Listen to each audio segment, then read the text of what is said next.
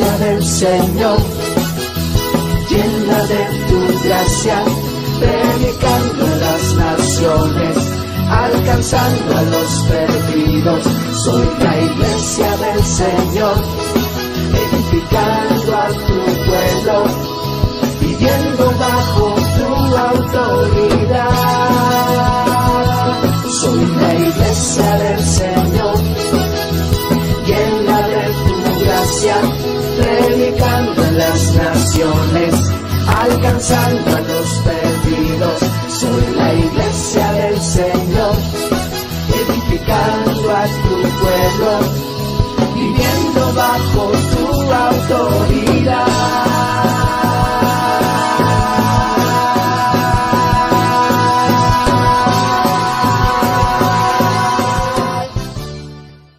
Pues estamos iniciando una nueva serie.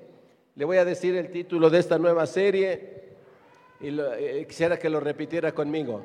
Diga, mi familia es cristiana. Y ahora diga, amén. Sí. Mi familia es cristiana. Es el título de la serie que estamos iniciando el día de hoy. Y le voy a invitar a que abra su Biblia en el primer libro de Samuel, capítulo 1. Vamos a tomar un pasaje de hombres y mujeres de la Biblia para tomar de allí lección, para tomar de ahí instrucción de cómo debe ser una familia cristiana. Primer libro de Samuel, capítulo 1, versículos del 1 al 25. Lo vamos a leer eh, eh, allí más o menos rapidito porque está un poquito larguito el texto, pero es una historia maravillosa, ¿ok? Váyame siguiendo ahí con su mirada.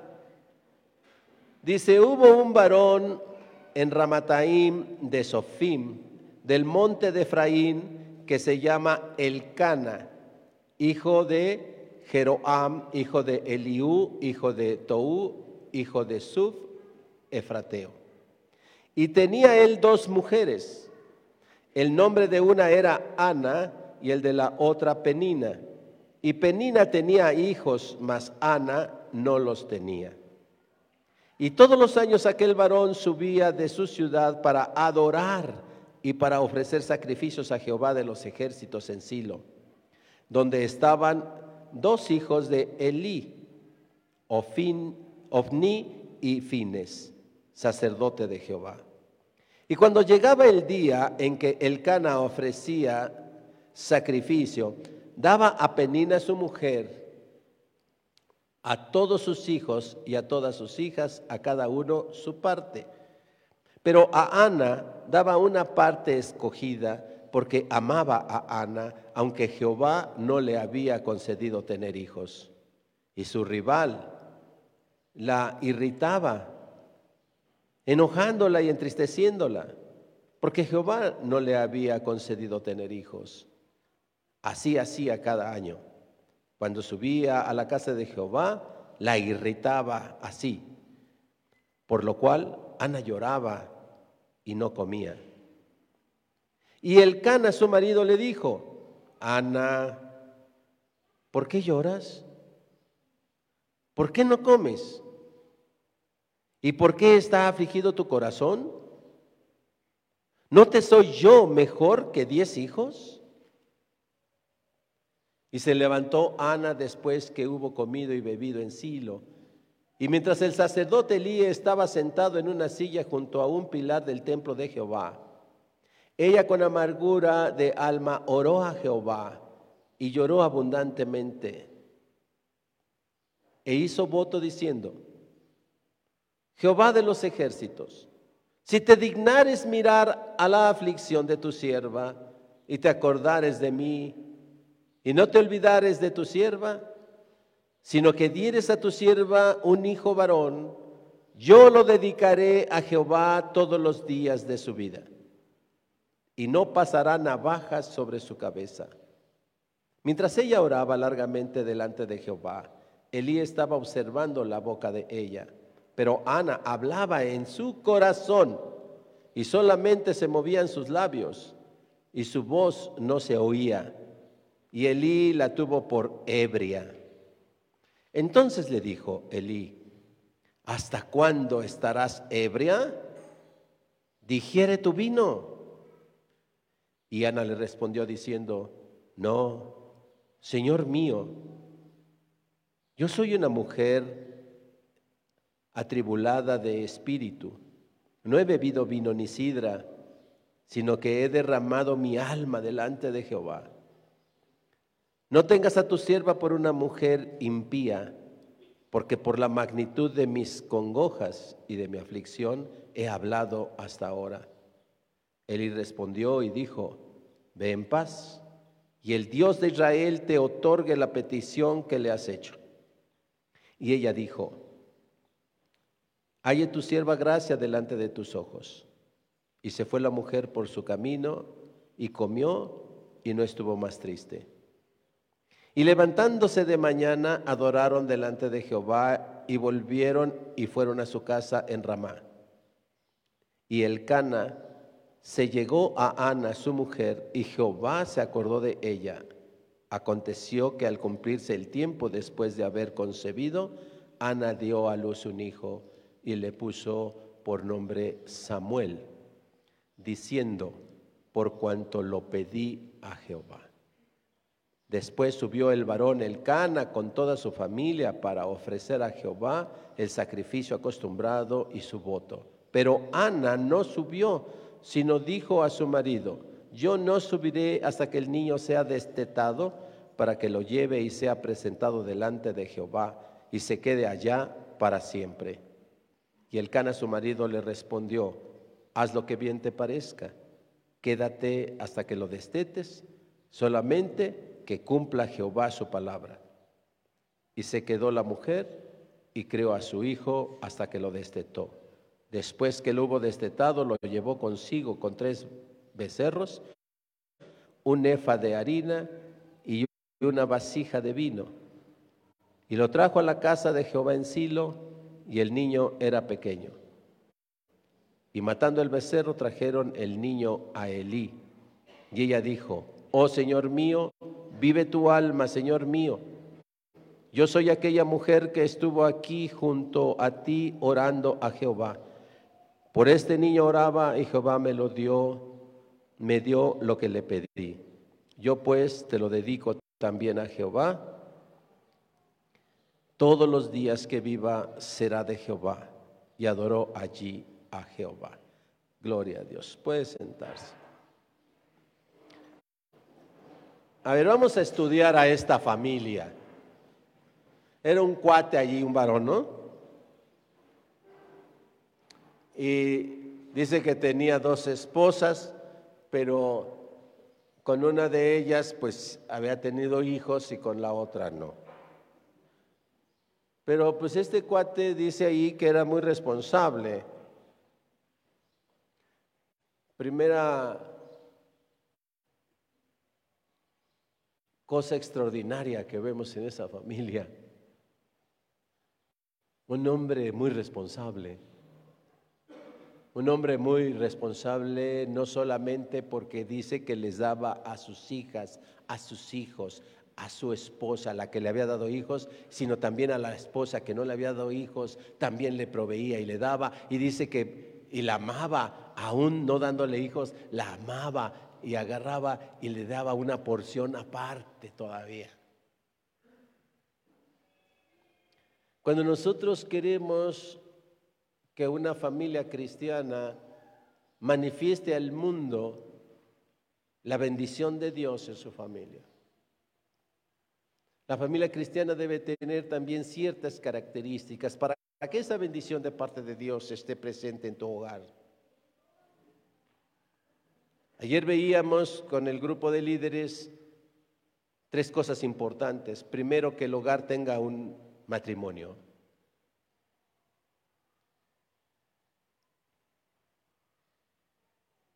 Y hago este silencio intencional. ¿eh? La primera cosa para que una familia esté recibiendo las bendiciones del cielo, y son muchas, ¿eh? Dios tiene bendiciones hasta que sobre y abunde. Dios tiene bendiciones. Dios no nos trajo al mundo para sufrir. Hay bendiciones decretadas en el cielo para todos.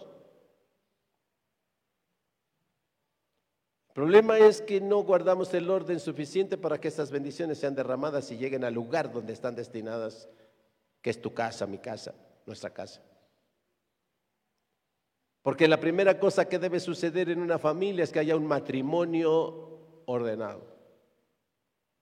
Nada de unión libre y nada de dos mujeres y dos hombres y tres y no sé, todas esas cosas. Un matrimonio.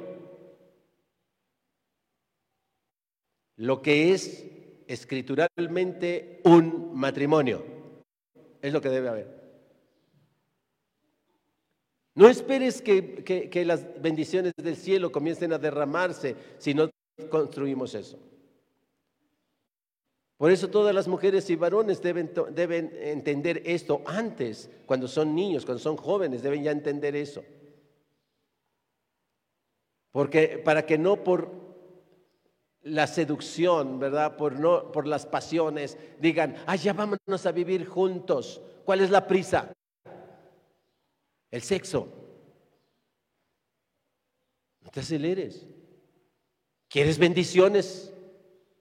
Haz las cosas bien. Porque están decretadas para ti. Dios quiere que seas feliz con una mujer. Dios quiere que seas feliz con un hombre. Pues no nos construyó sexuados para no vivir el sexo.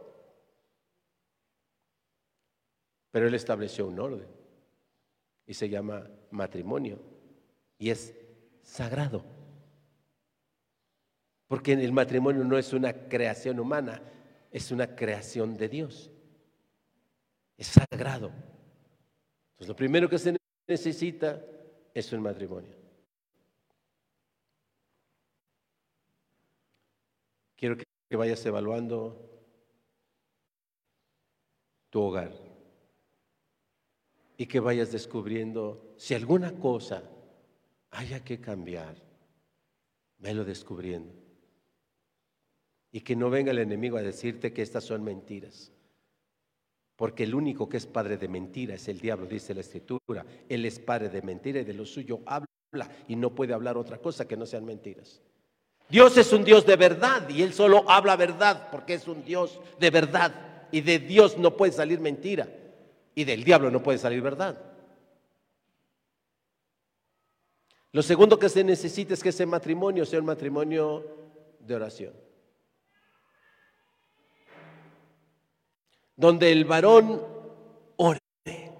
Donde la mujer, esposa, ore.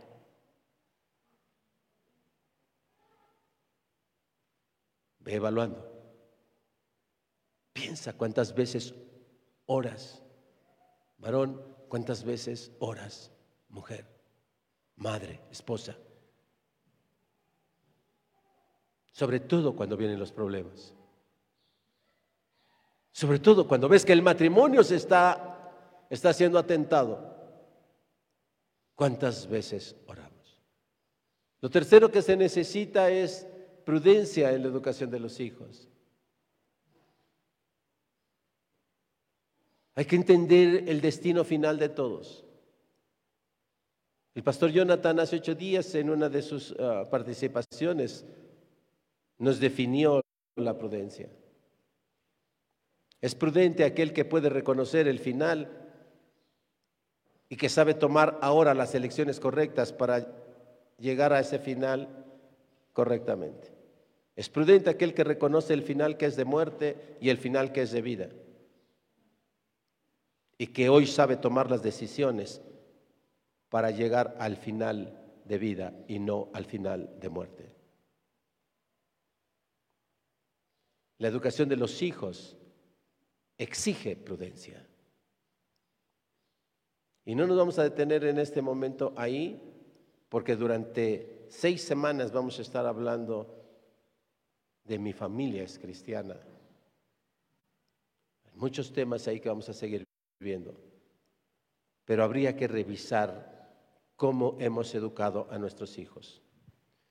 Y habría que comenzar todavía aún más como usted y yo fuimos educados. ¿Fueron prudentes nuestros padres al educarnos? Oraban mi padre y mi madre, oraban. Me consta que yo los veía ahí doblando su rodilla, eh, su rodilla orando, o lo único que tengo en mi memoria son los pleitos y los agarrones que se daban. ¿Qué es lo que tengo en mi memoria? ¿Cómo me educaron mis padres? Y si ya soy padre, madre, ahora, ¿y yo cómo estoy educando a mis hijos? Pero lo que estamos revisando, eso lo discutíamos ayer, lo analizamos ayer, a nivel de liderazgo y los que están en célula por allá les compartirán algo los hermanos. Pero el día de hoy estamos en un tema, es una familia que experimenta la bendición. Es el tema de hoy. Una familia que experimenta la bendición. Y estamos analizando la familia del Cana. ¿Y cuál más grande bendición puede tener una familia que recibir un milagro? La más grande bendición que podemos recibir es recibir un milagro. Y ahí hubo un milagro en la familia del Cana. Porque había una mujer estéril y la esterilidad no tiene corrección. Siendo una mujer estéril, sin necesidad de trasplantes, de nada, sin necesidad de nada. La mano poderosa de Dios hizo que aquel varón tuviera relaciones con, con su mujer estéril y le concedió la petición del corazón de una mujer afligida. Una familia que experimenta la bendición. Pero vamos a ver qué condiciones había en esa familia que pudo experimentar la bendición de Dios. La primera cosa que vemos en esa familia es un varón responsable. Hey. Lo primero que vemos es el Cana siendo un varón responsable, un hombre trabajador, un hombre cumplido, un hombre que atendía a su casa, un hombre que proveía a su casa y no solamente le proveía de los asuntos monetarios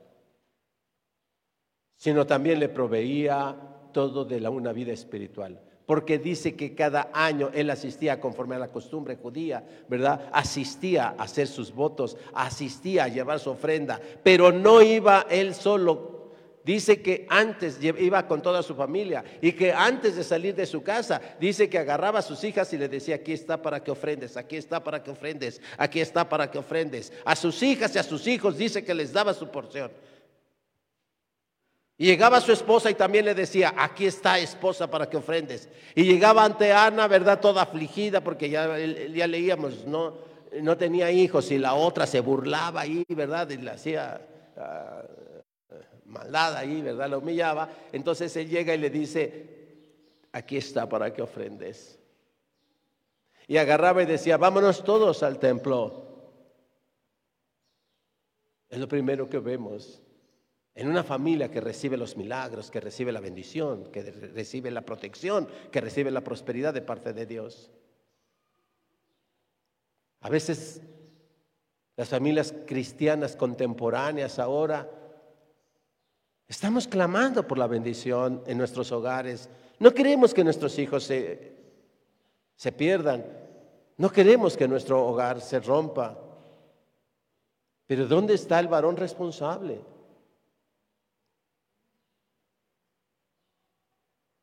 ¿Dónde está ese varón responsable? Que a veces no lo encontramos en la casa. A veces la mujer tiene que andar sola ahí cargando con los hijos. Preocupada para darles de comer, preocupada cuando se enferman, preocupada para la escuela, preocupada para un montón de cosas. Y el varón no está. Y hablando de la provisión del aspecto material, ¿qué decimos del espiritual? Gloria a Dios por los varones que ahora están acá. Gloria a Dios por sus vidas, varones. Gloria a Dios. Y aquellos que están hoy aquí con su esposa y que están aquí con sus hijos. Gloria a Dios por sus vidas. Pero sabemos la enorme necesidad que tiene nuestra sociedad. Al norte, al sur, al este y al oeste encontramos familias que no, es así. Que cuando se trata de la vida espiritual le dicen, ay, vete tú a la iglesia, a mí ni me vida, yo sabes que yo eso no.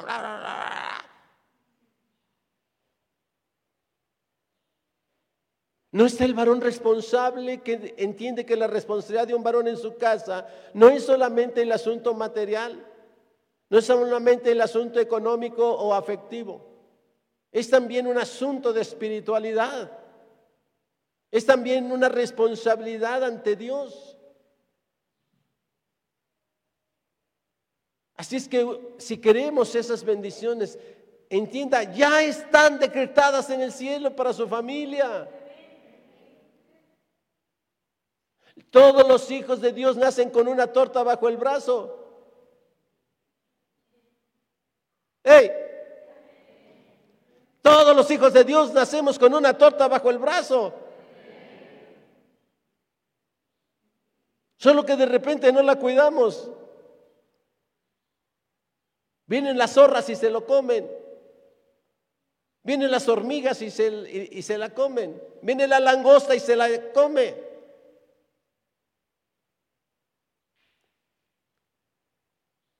Es necesario que el varón contemporáneo de la familia cristiana reconozca su papel para construir una familia que experimente la bendición del cielo. Es necesario que retome la posición el varón, como el cana. Mire cómo consuela a su mujer amorosamente. ¿Por qué lloras? Yo soy el que tendría la mejor que estarte reclamando que no me has dado hijos. Pero ¿por qué lloras? Yo no te estoy reclamando. Yo te amo, Ana, yo te amo así, estéril, yo te amo. Y hasta tengo una porción especial para que vayas y ofrendes. ¿Acaso no, no te soy yo suficiente más que diez hijos? ¿Por qué te aferras? ¿Por qué lloras? ¿Por qué? No le faltaba en el varón, no le faltaba amor. Pero ella tenía un anhelo en su corazón. Y junto a ese anhelo tenía una opresión de parte de su rival. Y entonces después de tener un varón responsable, un hogar, en donde se han de derramar todas las bendiciones del cielo y los milagros y todas esas cosas hermosas que tiene Dios para nosotros. Primero empieza por ese varón, pero luego veamos la actitud de aquella mujer. Una mujer que sí reconocía el amor de su marido, pero también reconocía la aflicción y, y el tormento que le ocasionaba a aquella otra mujer. Pero mire que no dice en las escrituras que Ana se haya agarrado de la greña con Penina. No dice, y agarró Ana de las greñas a Penina y le dijo, ya basta, ya estoy harta de todas sus humillaciones y, y del... No. Una mujer que reconoció lo que Dios le había dado a su rival y que reconocía que Dios no le había dado a ella el privilegio de la maternidad. Pero no fue a pelearse con ella. Tampoco le dijo al Cana, no quiero que te acuestes con ella, no quiero, quiero que la corras, quiero que nace. No, no hizo eso Ana. Así que después de haber un varón responsable en una casa, se necesita una mujer responsable como mujer también en una casa. Una, mejor, una mujer que sabía su posición y sabía lo que Dios le había dado, pero también lo que Dios no le había dado. Y una mujer de fe que reconoce que el único no era su esposo, no era la rival, no eran los vecinos, no era el DIF, no era nadie que le iba a poder dar hijos. Sabía que el único que le podía dar hijos era el Todopoderoso. Es una mujer de oración. Ana hizo lo mejor que puede hacer cualquier persona que atraviesa problemas imposibles de resolver. Piensa en el problema, mujer, la que ahora estás acá. Gloria a Dios si estás con tu varón. Pero si no estás con él, y a lo mejor te es imposible hacer que tu varón regrese. A lo mejor te es imposible hacer que tu hijo se restaure. A lo mejor te parece imposible, ¿verdad?, librar a tu hijo, a tu hija de las drogas. A lo mejor te parece imposible porque tienes un niño con Down. ¿Cómo voy yo a resolver estas cosas, Señor? Pero cuando vamos entendiendo y comprendiendo y aceptando lo que es Dios, que es muy fácil decir todopoderoso. Cualquiera dice que Dios es todopoderoso, pero no cualquiera lo cree. Y no cualquiera lo vive. La esperanza cierta en que Dios es todopoderoso. Que no hay nada imposible para Dios. Y esa fue la fe con la que aquella mujer dice que se acercó al templo. Y subió con toda su familia. Y dice que mientras todos los demás adoraban, allí estaba el Cana, allí estaba su rival, allí estaban ah, sus hijos, ¿verdad? De, su rival. Allí estaba toda la familia y estaban como todos nosotros hace rato, ¿verdad? Alabando al Señor. Y dice que ella en medio de su aflicción, allí mientras todos estaban adorando, ella puso su aflicción en el Señor. Y ella abrió su corazón y, oraba ante el Señor y le decía, sé que mi condición no es por culpa de nadie, sé que esa es tu voluntad, pero si tan solo te dignares, concederme este anhelo de mi corazón, y si tú me dieras un bebé, porque darme un bebé me va a quitar la opresión que esta mujer me hace. Yo te prometo, yo pacto contigo, Señor, que te voy a entregar ese bebé, te voy a entregar ese niño para que te sirva todos los días de su vida. Pero estaba ella haciéndolo como, como dijo Jesús. Y tú cuando ores, métete a tu aposento y ora en lo secreto, que mi Padre que está en lo secreto escuchará y te contestará en público. Y aquella oración la hizo la mujer en lo secreto. Tanto que terminaron la, adoración, terminaron las ofrendas y todo del culto judío en aquella época. Y bajaron, fueron su familia. Y dice que se quedó la mujer allí, allí, arrodillada en el templo. Dice que el sacerdote Elí estaba sentado por allá por un pilar y veía a lo lejos a aquella mujer allí que nomás abría sus labios, que se dio cuenta que llegó con toda la familia, pero toda la familia se fue y ella se quedó ahí. Y la oía así como que hablaba y, y dijo, pues esa está borracha. Y se acerca y le dice, pues ya digiere tu vino, ¿no? Ya, ya, acabó todo. ¿Qué haces aquí en el templo todavía ahí arrodillada? Estás borracha ya. Y ella solo le dijo, no, no mi señor. Mire cuánta honra al sacerdote. No mi señor. ¿Eh? No señor. Yo no estoy ebria. Estoy afligida. Pero no le dijo su aflicción, si se da cuenta. Solo le dijo, estoy afligida. Y he traído mi aflicción y se le he presentado al Señor. Eso es lo que estoy haciendo, no estoy borracha. Y ya cuando el sacerdote se da cuenta que estaba interpretando mal, ojo para los líderes, el sacerdote estaba interpretando mal lo que estaba haciendo aquella mujer. Que la tachó de borracha. Cuando se da cuenta que estaba interpretando mal, tampoco le dije, le dijo, dime cuál es tu petición, no estaba de chismoso. solo se sumó a su petición y dijo, que Jehová te conceda lo que le has pedido. No sé qué le hayas pedido.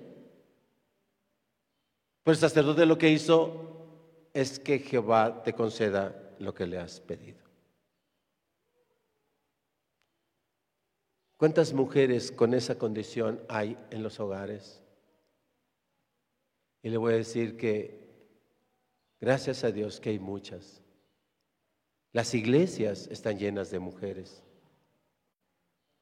De mujeres que de una manera u otra van viviendo la fe.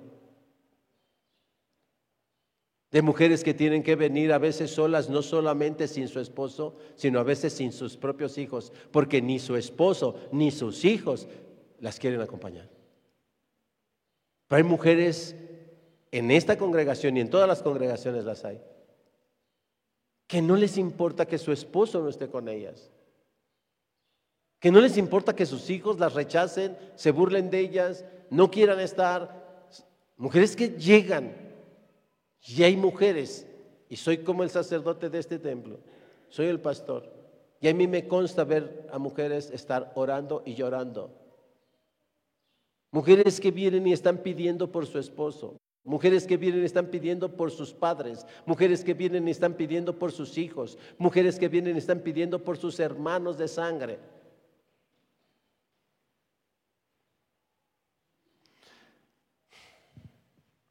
Gloria a Dios por todas las mujeres que son así. Que ante la dificultad no andan de chismosas por ningún lado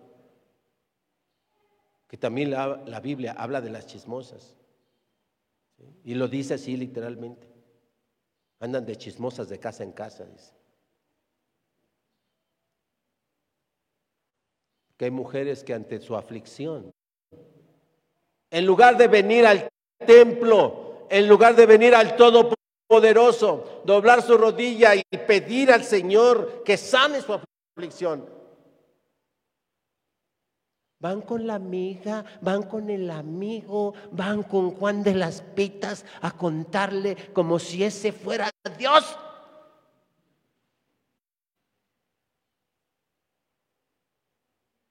Y a rato ya las broncas que le dijo a esta, que le dijo a este, que le dijo al otro. No, y la Biblia nos está enseñando cómo debe hacer una mujer. Una mujer que se siente afligida, una mujer que se siente atormentada, ¿verdad? Por cosas que sabe que no puede ella resolver. Acude al templo. Y ahora con tal aflicción que parece borracha. Está derramando lágrimas ahí. Porque el sacerdote Elí dice que veía cómo derramaba sus lágrimas y que veía cómo se abrían sus labios. Y ella dice, derramado toda mi aflicción ante el Creador. Y no, no nada más llegó a pedir, también llegó a ofrecer. Yo te pido, le dijo a Dios, pero también te ofrezco si tú me concedes este niño, yo te lo voy a poner a tu servicio para toda la vida. Y Dios se lo concedió. Y fíjese, el varón dice, órale, vámonos. ¿Ya? Se enteró porque pues, la esposa le dijo, ¿sabes que estoy embarazada? Y el otro le ha de haber dicho, no, no nos registra esta parte de las escrituras, pero seguro le ha de haber dicho, ¿cómo? Pues no quieres estéril. No, es que quiero que sepas que te acuerdas que el año pasado este, ustedes se bajaron y yo me quedé allá. Ajá. ¿Y qué pasó? Pues me quedé orando y pidiéndole al Señor. Y mira que ahora ya estoy embarazada. Pero si tengo que decirte una cosa, el cana, este niño que traigo acá ya no, ya no es de nosotros, ¿eh? Porque yo se lo ofrecí a Dios. Y el no dijo, ah, no, no, no, no, pues ¿por qué no me pediste a mí parecer? Que no, no, no, no. Respetó el pacto que había hecho con su Dios. Y llegado el siguiente año, ahí leemos lo que le dijo. Órale, Vámonos y que se cumpla la promesa que le hiciste a Jehová. Mire lo que hace un varón responsable, un varón que entiende la espiritualidad, que se cumpla la promesa que le haces a Jehová. Y casi la estaba carrereando, ¿no? Ahora le agarra el chamaco y vámonos. ¿Y qué le dijo ella? Aguanta. Aguanta, dame chance, nomás lo desteto. Porque el cana no tiene con qué, este, Elí no tiene con qué darle. El sacerdote allá no va a tener lechita para darle a mi bebé. Deja nada más lo desteto. Deja, le doy los tres meses de pecho, ¿verdad? De, rigor. Y dice que cumplido el tiempo para el destete, ella solita fue. Y agarró al niño en cumplimiento de la promesa que le hizo a Dios. Y va y le dice al sacerdote Eli, ¿te acuerdas? Yo soy la mujer que dijiste que estaba borracha ya. Esa mujer que vino a pedir, esta fue mi petición. Hasta ese momento le confesó, esta fue mi petición, pero este fue mi pacto. Y aquí lo traigo. Lo pongo al servicio del templo.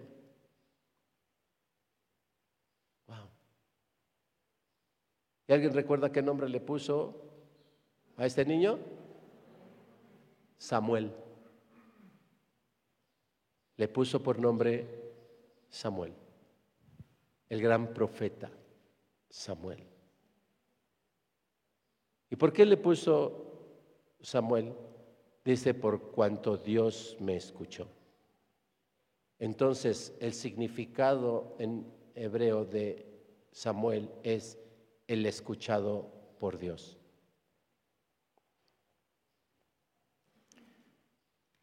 ¿Cuántas mujeres, cuántos matrimonios, hogares están funcionando con mujeres como Ana? Y entonces a través de las escrituras nos vamos dando cuenta por qué la aflicción y por qué los tormentos y por qué los problemas que estamos viviendo en nuestros hogares, por qué tantos hogares disociados, tantos hogares disfuncionales, por qué tanta falta de recursos, por qué tantas enfermedades, por qué tantos ah, pleitos entre las gentes. Sencillamente porque no estamos escuchando la palabra de Dios y porque no estamos dejándonos guiar como Dios quiere que, que caminemos para que las bendiciones que Él tiene para todos sean derramadas en nuestros hogares. Sencillamente por eso. Así es que si estás tú acá y estamos acá, es para eso. No venimos para hacer una simple liturgia y ya. No venimos para cumplir ahí como, como un mandato de eh, el día del Señor y llego y ya, es que ya cumplí. No. Estamos aquí para ser guiados, para ser transformados, para que se cumpla no, no, nuestro mandato, sino que se cumpla la voluntad de Dios en nuestras vidas. Y la voluntad de Dios es que usted y yo tengamos hogares felices.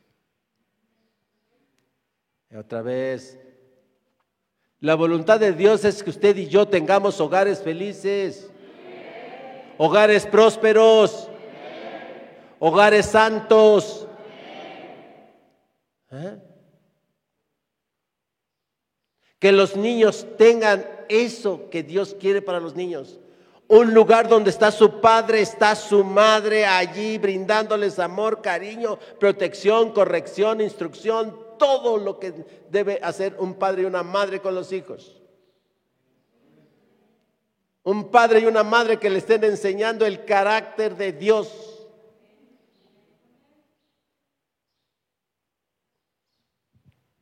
hijos consagrados,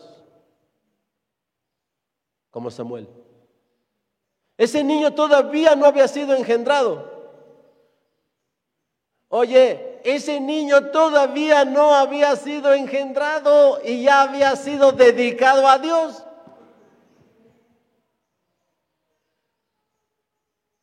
Eso es lo que Dios quiere. Quiere que nosotros construyamos matrimonios en cuanto que digamos el hombre y el varón o la mujer que pactemos así, ¿sabes qué? Vamos a casarnos. Va, va, va. ¿No? Va. Pero que en ese acuerdo de vamos a casarnos, todavía no tenemos la intimidad. Y que podamos decir, vamos a casarnos, pero los hijos que Dios nos dé, se los vamos a entregar al Señor. ¿Eh? Eso quiere Dios. Los hijos que Dios nos dé, se los vamos a entregar al Señor. Ahora entiende por qué se deben presentar los niños. Porque son los matrimonios que hacen lo que hizo Ana. ¿Sí?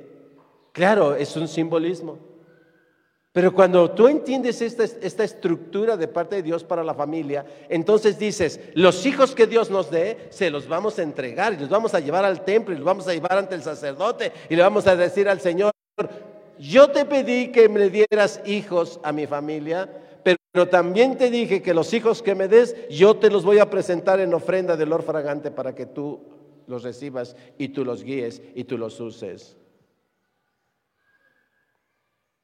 No encontramos esas cosas en la familia cristiana por falta de entendimiento.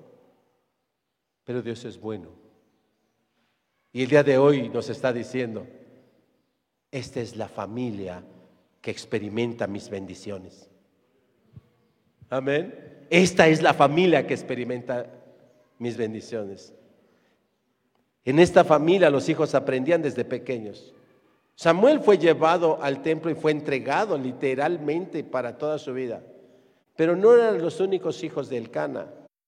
Elcana tenía hijos con Penina y después tuvo hijos, más hijos con Ana. Eso ahí lo puede usted registrar en el libro de Samuel.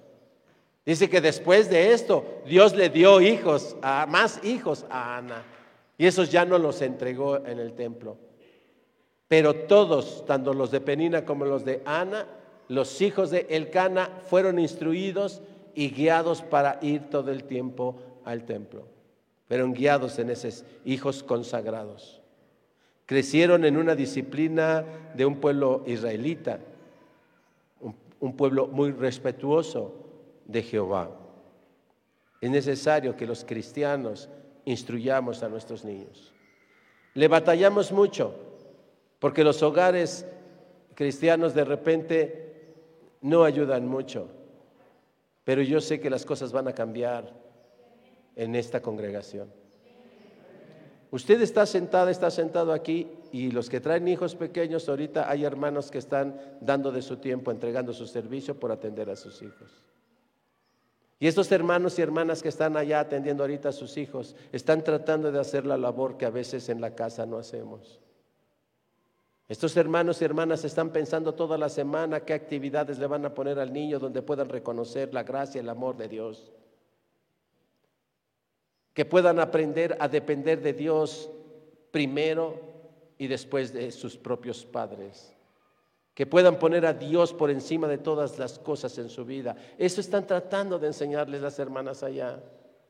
Están tratando, tratando de enseñarles que no se peleen, que no sean egoístas que no se maltraten, que no se humillen, que no se burlen los unos a los otros. Están tratando de enseñarles el amor de Dios, aprender a aceptar a las personas tal como son. Como el Cana aceptó a Ana, su esposa, aún siendo estéril, así la amaba y así la aceptó y nunca la rechazó y nunca dijo me voy a buscar otra. Ellos están enseñando esas cosas.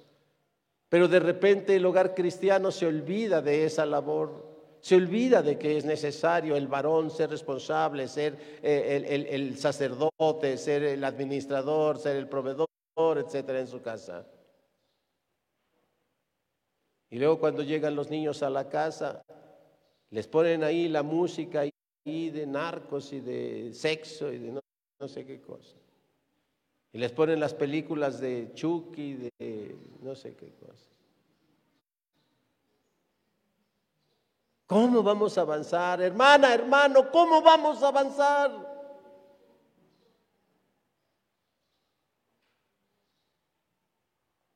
Dios te necesita. Y tú necesitas a Dios. Trabaja en tu casa. No vengas a llorar cuando ya tu hijo ya se esté metiendo drogas. No vengas a querer meter a la cárcel al que ya la embarazó y se largó. Ven ahora, ahora que son niños. Abre los ojos en tu casa. Ve lo que está pasando en los niños en tu casa. Ve qué están viviendo los niños en tu casa. Varón, hazte responsable de tu casa.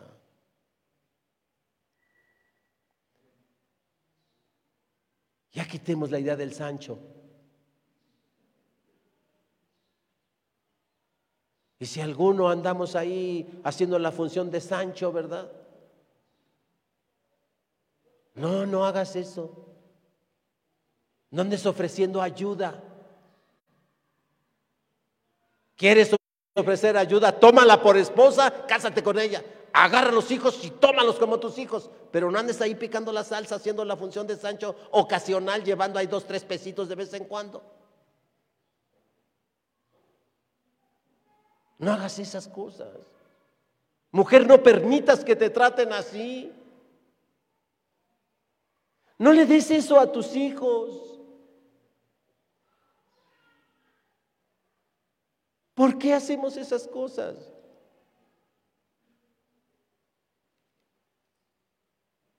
Ama verdaderamente a tus hijos. No le estés presentando a un hombre que por 300, 500 pesos que te pueda dar, ya lo presentas y el niño se ilusiona ahí como que podría ser su padre el tanto que desea un padre. Luego al rato ya le traes otro. No hagan esas cosas, hermanos, hermanas. No hagamos esas cosas. Y los varones no hagamos eso. No nos andemos metiendo ahí.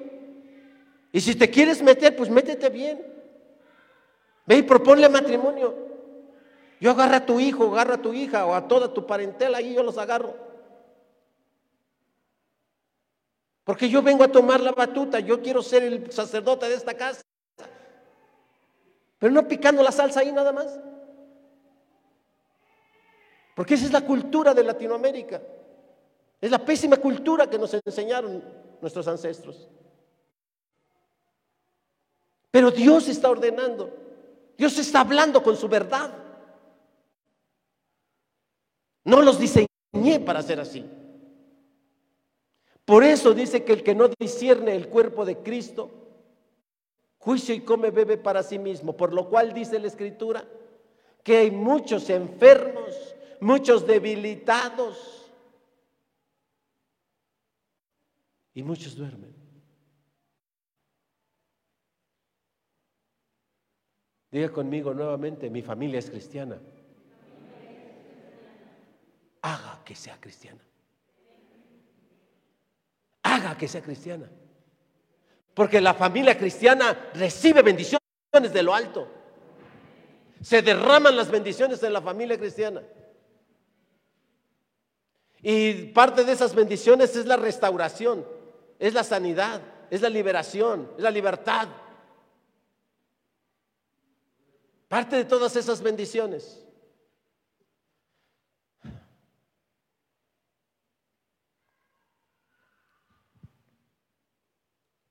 Medita estos segundos que te dejo en silencio.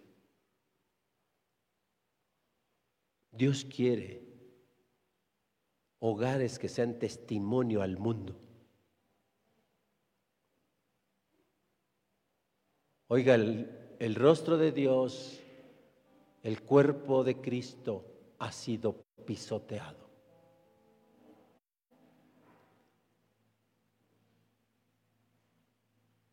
Me ha causado algunas lágrimas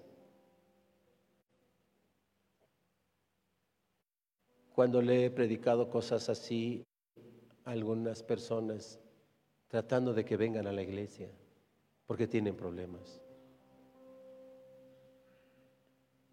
Y me han contestado así. para ser como fulanito, para ser como perenganito, para ser como perenganita y me dan nombres. Y me tengo que quedar callado. Me tengo que quedar callado, pero por dentro he salido de la reunión o de la plática o de la charla con esas personas y en camino a mi casa empiezo a sentir una tristeza muy grande. Porque dicen, ¿para eso quieres que vaya, Gabriel? O quien me conoce como profesor, profesor, ¿para eso quiere que vaya? ¿Estos son los cristianos? ¿Estos son los hogares cristianos? Mire lo que le hace fulanito a su esposa. Mire lo que le hace perenganita a su esposo. Mire lo que le hace a sus hijos. Mire lo que le hace este a la esposa. Sabe que tiene esposa y anda con ese. Sabe que tiene esposo y anda con. Eso es lo que usted quiere que vaya. Maestro, me dicen profesor, ¿usted quiere que yo vaya y me meta a hacer eso para hacer así? Y eso duele. Eso duele. Así es que Dios está diciendo, ahora he llorado, me he entristecido, pero no los dejo de amar. Pueden ser diferentes. Conocen el camino. Conocen el camino. Ya deja de jugar con tu esposa. Ya deja de jugar con tus hijos. Ya deja de jugar con tu esposo y con tus hijos. Deja de jugar con tus hermanos. Ya deja de jugar al héroe metiéndote en medio de otro matrimonio. Ya deja de jugar a la heroína metiéndote en medio de otro matrimonio. Ya. Porque tu familia y mi familia son cristianas. Amén. Puedes decir de adelante, tal vez mi familia no había sido lo suficientemente cristiana, pero espero que hoy puedas decir con, toda justicia y honestidad desde tu corazón de ahora en adelante, mi familia es cristiana. Amén. Cierra tus ojos y vamos a orar. Amado Padre, Señor Todopoderoso, gracias. Gracias por esta serie. Gracias, Señor, porque empiezas hablando fuerte y con amor, pero con justicia y en verdad. Gracias porque sacas a la luz nuestras debilidades. Gracias Señor porque sacas a la luz lo que pretendemos mantener en las sombras. Gracias Señor. Ven, toma tu lugar, Señor, en el corazón de cada varón. Toma tu lugar, Señor, en el corazón de cada mujer. Adoraré al Y ahora vamos a hacer algo que sabe que yo lo hago pocas veces. Pero sí le quiero invitar a los varones que hoy están acá. Vengan. Vengan los varones. Salga de su lugar. Y venga y párese acá, frente al altar, sin temor. Entra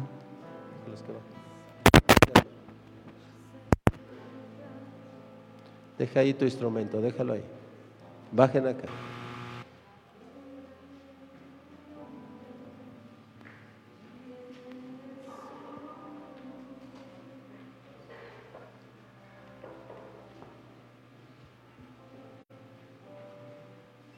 Estamos enseñando a una niñita que ustedes conocen, que amamos mucho nosotros, Samara. mi niñita ahí.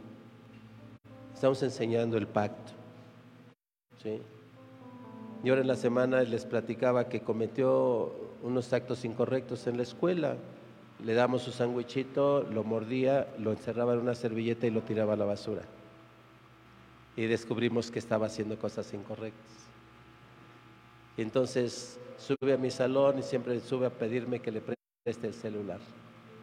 Y le digo, claro que sí, tenlo. La abracé y le dije, ya me enteré que estás tirando la comida y estás mintiendo. No lo debes hacer, eso es malo, eso es incorrecto, ya no lo hagas. Y le dije, ¿ya no lo vas a hacer? Y me dijo, no. Se bajó, fue con su mamá, mi esposa, y le dijo, mamá, acabo de hacer un pacto con mi papá. Tiene cinco años la niña. Dije, dijo, acabo de hacer un pacto con mi papá. ¿Sí? Y le dijo, ¿y en qué consiste el pacto? Él me llamó la atención, pero no me regañó. Así le dijo a su mamá, de cinco años de edad. Pero hicimos un pacto. Y ves el pacto que hice contigo porque en un momento llegó a, agarrar dinero de la casa y mi esposa habló con ella. Y dice, ¿te acuerdas del pacto que hice contigo de que no iba a volver a agarrar dinero? Dice, ¿lo he cumplido o no, mamá? le dijo, sí, sí, lo has cumplido. Dice, pues ahora he hecho un pacto con mi papá y ya no voy a tirar la comida. Se puede enseñar a los niños desde pequeños a hacer, reconocer y respetar un pacto. Pero no nos enseñaron, usted y yo, los que estamos varones acá, no nos enseñaron de niños así. No nos enseñaron a hacer pactos y mucho menos con Dios. No sé si usted quiera aprender y usted quiera ahora comenzar ahora. La Biblia dice que debemos exhortar a tiempo, niñitos, y a destiempo, ya viejones. Usted está aquí no como niño, ya está grandecito. Pero puede empezar ahora. Puede empezar ahora. Yo le he llamado aquí para invitarle porque soy un varón tan confundido, tan equivocado como usted. Yo llegué a los 52, a los 62 años al ministerio. Me convertí a los 57 años al cristianismo. Llegué tarde, tarde para mí, pero no tarde para Dios. Y he aprendido que Dios es un Dios de pactos. Y acabamos de celebrar el pacto, dice, esta copa es el pacto, el nuevo pacto en mi sangre. Amén. Así es que les he mandado llamar, solo un llamado y solo como una invitación. No está obligado, no está obligado. Pero si usted quiere hacer un pacto ahora, usted lo puede hacer. Aquí reunidos como cuerpo de Cristo y ante Dios, no es ante mí, aunque yo esté acá arriba, es ante Dios. Usted puede decir, yo quiero ser el varón correcto en mi casa. Y necesito de ti, Señor. Pero yo pacto ahora contigo. Que por lo que a mí respecte, yo lo voy a hacer. Y si tú me guías, sé que lo voy a cumplir. Si quiere hacer eso, cierre sus ojos. Yo no le voy a decir que le prometa al Señor, porque sé que hoy Dios te ha hablado. Sé que Dios hoy nos ha hablado. Y sé que tú sabes lo que tienes que corregir. Sé que tú sabes si has sido infiel, si estás siendo infiel. Sé que Dios sabe si tú has despilfarrado los recursos que Dios te da y no se los has dado a tus hijos. Sé que Dios sabe si tú has acercado o has alejado a tu familia de Dios. Sé que tú sabes, ¿verdad? Si has sido más fiel con otras personas que con tu propia casa. Sé que tú sabes perfectamente si has sabido honrar a tus padres o los has deshonrado. Sé que tú sabes si has honrado a Dios o, no lo has honrado. Sé que tú lo sabes porque el Espíritu, Dios fue, el Espíritu de Dios fue enviado para eso, para hacernos conciencia. Así es que yo sé que tú lo sabes. Por lo tanto, yo no soy el que te va a decir lo que debes entregar ahora al Señor. Es el mismo Espíritu que ahora te habla y te dice, esto es lo que te está estorbando. Y si quieres hacer pacto, el Espíritu de Dios hace la promesa de que estará con nosotros hasta el fin del mundo. Así es que Él va a estar contigo en el pacto. Él te va a dar las fuerzas, pero necesitas entregarle todo tu ser, con tu espíritu, tu alma y tu cuerpo. Haz ese pacto con Dios. Y dile, yo quiero las bendiciones para mis hijos. Y aunque no conozca a mis nietos a lo mejor nunca los vaya a conocer. Yo quiero las bendiciones para mis nietos, para mis bisnietos, aunque nunca lo vea, pero yo quiero esas bendiciones que ya están decretadas desde los cielos y por eso me vengo a rendir ante ti, Señor. Y por eso te hago este pacto, este pacto de amor, este pacto de gracia, este pacto de responsabilidad, este pacto de agradecimiento, este pacto de fe, este pacto, ahora yo te entrego y usted pueda, dígale ahí en lo secreto, como aquella mujer Ana le estaba entregando su aflicción a Dios, ahí en lo secreto, parecía borracha, pero ella estaba mostrando su aflicción, muestra tu aflicción, humíllate, humíllate ante el Señor y entrégale la verdad que Dios te está revelando ahora, esa verdad torcida.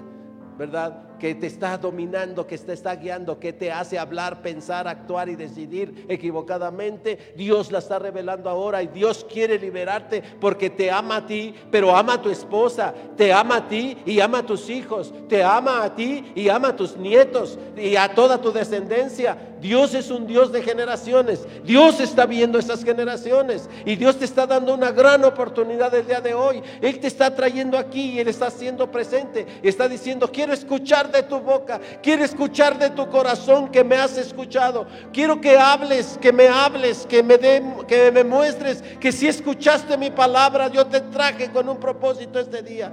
No viniste por accidente, viniste porque yo te he traído, porque yo conozco tus aflicciones. Porque yo veo el pasado, el presente y el futuro. Estoy viendo a tus nietos, estoy viendo a tus hijos y no quiero que sufran. Hoy quiero cambiar el futuro. Hoy quiero cambiar las cosas perversas que estoy viendo que pueden suceder en tu descendencia, pero necesito que tú me escuches y que tú me hables, que tú me hables reconociendo, donde me hagas ver que sí me has escuchado, donde me hagas ver que sí, me, que sí estás creyendo en mí. Háblale, háblale allí en lo secreto y entrégale, entrégale lo que le tengas que entregar. Ni siquiera tienes que decirle a tu esposa, por lo pronto, cuando vengan las bendiciones y comiencen a hacerse los milagros, le vas a decir a tu esposa, ¿te acuerdas que el pastor nos mandó llamar? ¿Te acuerdas? Yo le puse esto en el corazón de Dios. Puse mi corazón y puse esto y ahora mira, mira lo que está haciendo Dios en nuestra casa, mira lo que está haciendo Dios en mis hijos, en nuestra familia. Dios es todopoderoso, Dios es verdadero, porque yo fui y entregué y creí y ahora Dios me está contestando. Y así podrás venir a la iglesia y decirle, Pastor Gabriel, ¿se acuerda? Esto es lo que yo entregué, esto es lo que yo le pedí al Señor y el Señor ya me contestó, aquí estoy con mi casa, aquí estoy con mi familia. Amén, amén, amén. Sí, gloria a Dios. Amado Padre, Señor Todopoderoso, tú has escuchado, estás escuchando. Pon tu oído atento al corazón de cada varón arrepentido en esta hora, Señor, te lo pido en el nombre de Jesús. Aclamo a tu promesa, Señor, de que tú estarás con nosotros. Aclamo, Señor, a lo que tú nos has declarado, que tu, oído estará atento en las oraciones que se levanten en, este lugar. Porque tú nos has dicho eso. Estará mi oído atento a las oraciones que se levanten en este lugar. Porque tú nos has dicho que has elegido este lugar para que tu nombre sea glorificado.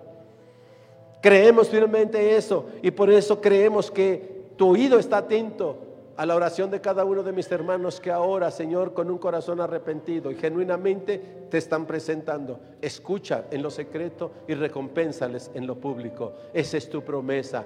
La creemos y decimos amén, porque así será. Amén. Gloria a Dios. Reciba esa bendición, denle un aplauso al Señor y váyase creyendo que Dios le va a contestar. Dios te va a contestar, porque Dios es fiel. Amén. Y ahora no se me vayan, no se me vayan.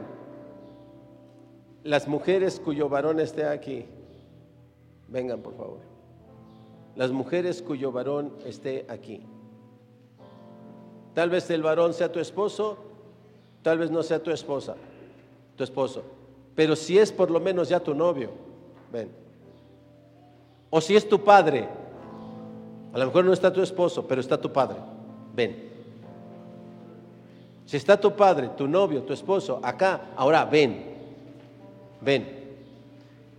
Y se van a parar de espaldas a mí, de frente al varón. Mujeres, de espaldas a mí, de frente a su varón. Sea su esposo, sea su padre. Acérquese.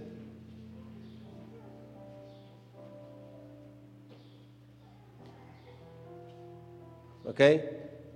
Si está su esposo, su novio, su padre, ahora acá, vengan las mujeres. ¿Ok? Ahora escuchen varones. Hay mucho problema de cáncer de mamas en las mujeres. Hay mucho problema de cáncer de útero en las mujeres. Hay muchos problemas de cáncer ovárico los ovarios en las mujeres. Ven, hija. Ve con tu padre. Y le voy a explicar. Esos problemas son porque los varones no hemos tomado nuestra posición. ¿Sí? Porque hemos visto las mamas nada más como instrumentos de placer porque hemos visto el útero, la vagina, como instrumentos de placer. Y a veces hasta hemos maldecido los ovarios, ¿por qué tienen que estar sangrando cada mes? ¿Por qué no podrían dejar de sangrar mejor para tener más tiempo de placer? Porque hemos sido educados con un pensamiento impresionantemente torcido diabólico. Hoy está usted aquí y con el pacto que ha hecho con Dios, Dios está ahí con usted. Ya lo está levantando. Y desde ahora mismo quiere que hagas lo que tienes que hacer como varón. Pon tu mano en el vientre de tu esposa o de tus hijas. Pon tu mano en el vientre de tu esposa o de tus hijas. Pon ahí tu mano. Y ya dejemos esa cultura perversa latinoamericana, burlona y demás. Y empieza a hacer lo que Dios quiere que hagas.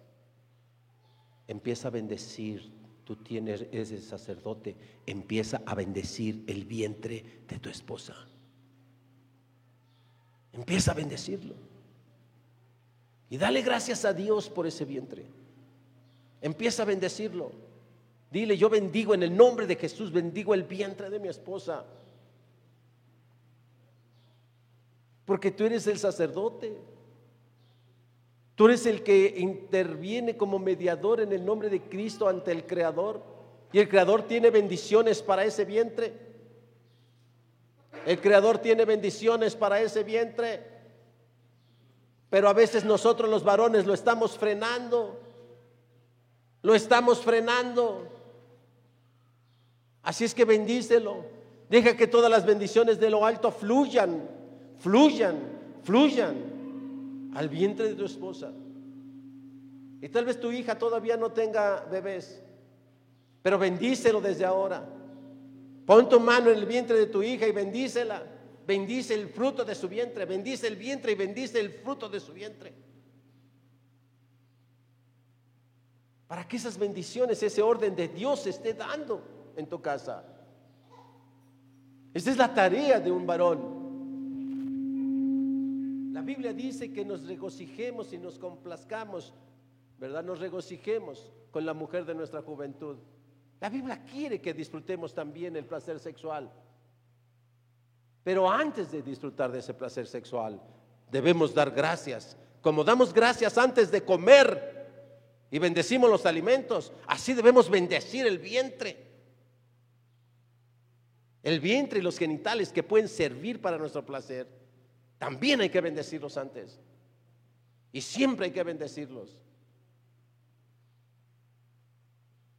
Luego nos quejamos porque, ay, estás toda esto, toda lo otro, que no sé qué. Pero cuando oramos para bendecirlo, esta es la hora. Esta es la hora. Bendícelo. Con todo el amor que puedas tener. A lo mejor dices, ya no me queda mucho, pero con el poquito que se quede, llénalo de fe ese amor y verás. Dice que aunque teníamos poquita fe, podemos echar un monte al mar. Así es que tú puedes empezar a librar del cáncer a tu esposa. Puedes librar del cáncer a tu hija ahora. Porque tú estás declarando la presencia del Todopoderoso, del Santo en el vientre, en sus genitales, en sus pechos. Esto que estás haciendo ahora, tal vez en este momento no tengas el entendimiento del alcance que tiene esto. Pero cuando tú bendices un vientre, el fruto de ese vientre será bendito también. Y vendrán tus hijos y estarán declarada la bendición mucho antes de ser gestados. Como Samuel que ya estaba dedicado y consagrado, todavía no estaba gestado, pero ya había sido consagrado. Así todavía a lo mejor no tienes hijos, bendícelo. A lo mejor es solo tu novia, bendícelo. No empieces a buscar de abusar de ese vientre. Bendícelo primero, bendícelo. Amén. Gloria a Dios. Gloria a Dios. Amado Padre, Señor Todopoderoso, tú dijiste que somos la cabeza de la familia. Dijiste que somos la cabeza de la mujer. Dijiste que somos la cabeza de la casa como tú eres de la iglesia. Y nos has nombrado así, Señor. Y por esa posición en la que nos has dado, por esa autoridad espiritual que auténticamente proviene de ti, tú nos has dado. Hoy bendecimos el vientre. Yo bendigo, aunque no esté presente el vientre de mi esposa, donde quiera que esté, yo lo bendigo en el nombre de Jesús. Yo declaro tu presencia en su vientre. Declaro sanidad, declara allí sanidad sobre el vientre de tu esposa. Declaro sanidad en el vientre de mi esposa. Declara sanidad en el vientre de tus hijas. Declara sanidad en el vientre de tu esposa. Yo declaro sanidad en el vientre de toda mujer que tú has traído a esta congregación aún aquella, Señor, que hoy ni un hijo, ni un varón, ni un padre, ni un esposo les está acompañando, pero tú estás aquí y tú nos dices que tú eres el Padre de todos. Así es que en tu nombre, Señor, yo bendigo el vientre de todas las mujeres que están en esta hora, en este lugar. Bendigo el vientre de todas estas niñas que están ahora en la escuela de los niños, Señor. Bendigo el vientre de las maestras. Bendigo el vientre de todas tus hijas que ahora están en este lugar en el nombre de Jesús. Declaro sanidad en el nombre de Jesús. Declaro tu presencia en el nombre de Jesús. Y declaro el cumplimiento de tu voluntad en esos vientres en el nombre de Jesús. A ti sea la gloria y la honra por los siglos de los siglos. Amén. Amén. Gloria a Dios. Un aplauso al Señor.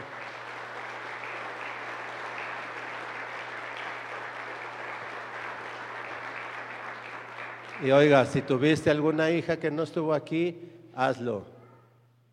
No tardes. Amén. Si tuviste una hija que no estuvo aquí, no tardes. Búscala. Y dile, no sé si me entiendas o no, pero déjame hacer una oración por ti. Ve y ora y bendice su vientre. Porque sabes, muy probablemente su marido no lo va a hacer. Pero tú como padre, protege a tu hija. Tú bendícela. ¿Y por qué bendices el vientre de tu esposa? Porque tal vez sus padres no lo bendijeron. Y tú la tomaste por esposa y sus padres nunca bendijeron el vientre de la que ahora es tu esposa. Por eso tú prevés, porque entiendes la palabra de Dios. Y tú prevés eso para tus hijas. Tal vez se junten con un aragán abusivo que nunca va a bendecir su vientre. Pero tú no vas a esperar a que lo bendiga, ¿verdad? Tú lo bendices como padre, lo bendices ahora. Ahora. Y la bendición de un padre sobre una hija es eterna. Es eterna. Nadie se la quita. Por eso es tan delicado maldecir a un hijo. Porque también es muy pesada la maldición de un padre sobre un hijo. Pero cuán grande es la bendición de un padre sobre su hijo.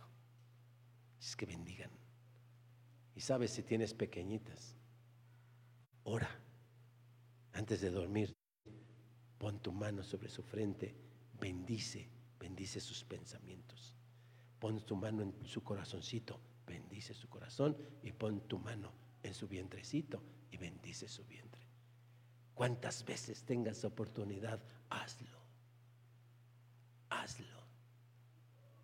Y ascuas de fuego, dice la escritura, amontonarás que la van a proteger. Y cuando se acerquen los abusivos no van a saber ni por qué no pueden. Porque llevan la cobertura del Espíritu de Dios. Y un espíritu de abuso se va a poder acercar. Amén. Mira qué cosas hermosas tiene Dios en su iglesia. ¿Eh? Bueno, ahora sí, vamos a subirnos.